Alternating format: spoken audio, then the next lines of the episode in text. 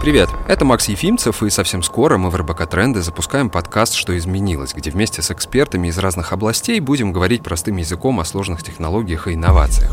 В первом сезоне обсудим, как пандемия трансформировала культурные индустрии, узнаем, как персональные данные меняют уровень сервиса технологических гигантов, посмотрим, как интернет вещей меняет не только привычные бытовые сценарии, но и городскую инфраструктуру, каких сферах виртуальной и дополненной реальности произведут революцию, а также поговорим на другие темы и вместе с экспертами найдем новые тренды и изменения в обществе. Подписывайтесь на подкаст на любой стриминговой платформе, начиная с Apple Podcasts, Яндекс Музыки, SoundCloud и заканчивая ВК подкасты и Spotify.